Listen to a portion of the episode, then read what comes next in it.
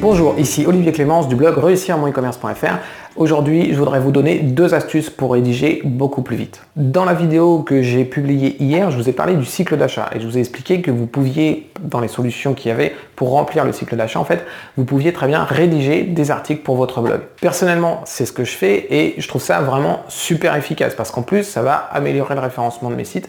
Donc vraiment, c'est une solution que je trouve idéale. Mais il y a quand même un tout petit problème c'est que rédiger des articles, c'est quand même assez long. Mais le truc, c'est que quand on commence à avoir l'habitude de rédiger des articles, on gagne en vitesse et du coup ça prend beaucoup moins de temps de rédiger des articles. Mais même en rédigeant régulièrement, ça prend encore quand même pas mal de temps et parfois on aimerait aller plus vite. Et moi du coup j'ai essayé de trouver des solutions pour rédiger plus vite et j'en ai trouvé toute une série qui fonctionne plutôt bien, mais il y en a deux que j'ai trouvé vraiment particulièrement efficaces et qui ont m'ont permis de rédiger beaucoup plus vite instantanément en fait. Et quand je dis rédiger beaucoup plus vite, j'ai vraiment senti une différence. Alors évidemment, c'est très difficile à mesurer, mais je pense que j'ai gagné dans les 40 à 50% de temps par rapport à la rédaction de mes articles, juste avec ces deux astuces-là. Alors la première astuce, elle est toute bête, c'est de simplement écrire en utilisant tu. Alors je sais que vous allez me dire, vous n'avez peut-être pas envie de tutoyer vos clients. Et en fait, c'est pas vraiment ce que je vous demande de faire. Parce que si vous allez sur mon blog, vous allez voir que mes articles sont rédigés en utilisant vous.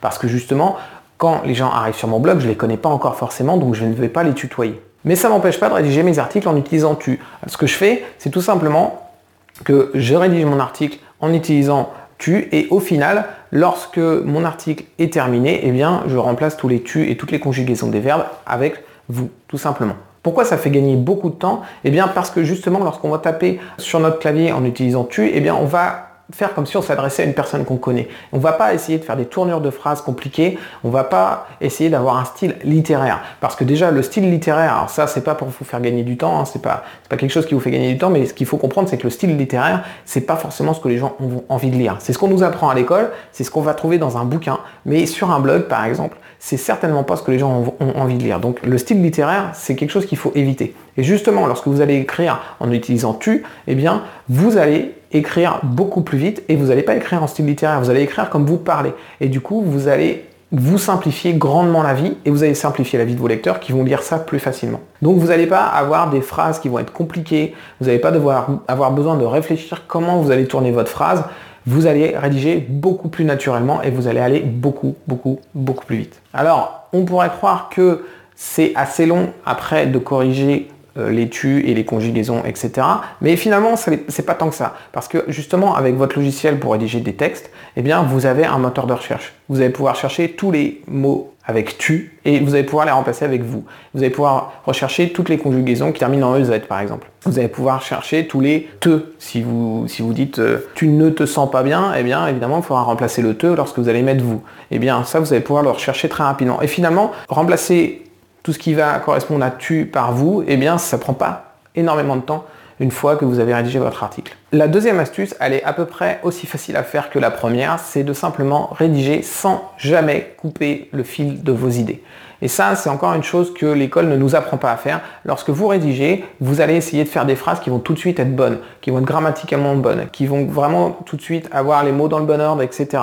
Si vous voyez une faute d'orthographe, vous allez essayer de la corriger, etc. Et tout ça, c'est quelque chose qui vous ralentit énormément parce que vous allez casser votre fil d'idée. Alors que si vous rédigez sans jamais casser votre fil d'idée, vous allez pouvoir rédiger des paragraphes, des paragraphes, des paragraphes sans jamais vous arrêter. Et une fois que vous aurez terminé la rédaction de votre article, vous allez pouvoir revenir dessus, améliorer certaines parties qui sont peut-être pas forcément claires, corriger certaines structures de phrases et même des, fautes de grammaire ou des fautes d'orthographe qui ne devraient pas être présentes.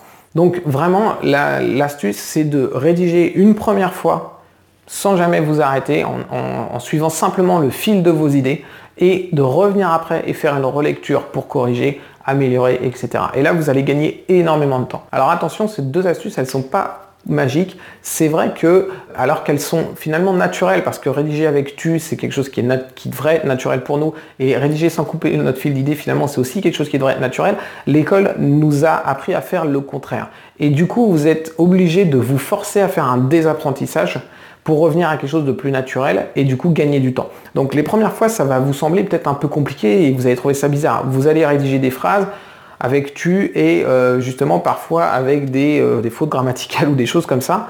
et elles vont vous sauter aux yeux, vous allez avoir du mal à ne pas les corriger. Il faut vous forcer à ne pas les corriger, il faut vous forcer à continuer et vous verrez que vous allez vraiment gagner du temps. Et après, vous pourrez reprendre votre, votre article et il sera très, aussi bien que celui que vous auriez fait avec votre euh, manière habituelle, mais vous l'aurez fait deux fois plus vite. Voilà, merci d'avoir regardé cette vidéo. N'hésitez pas à vous abonner à la chaîne YouTube et vous pouvez aussi télécharger mon bonus gratuit 7 astuces pour référencer votre site e-commerce en cliquant dans le lien qui se trouve dans la description juste en dessous de la vidéo.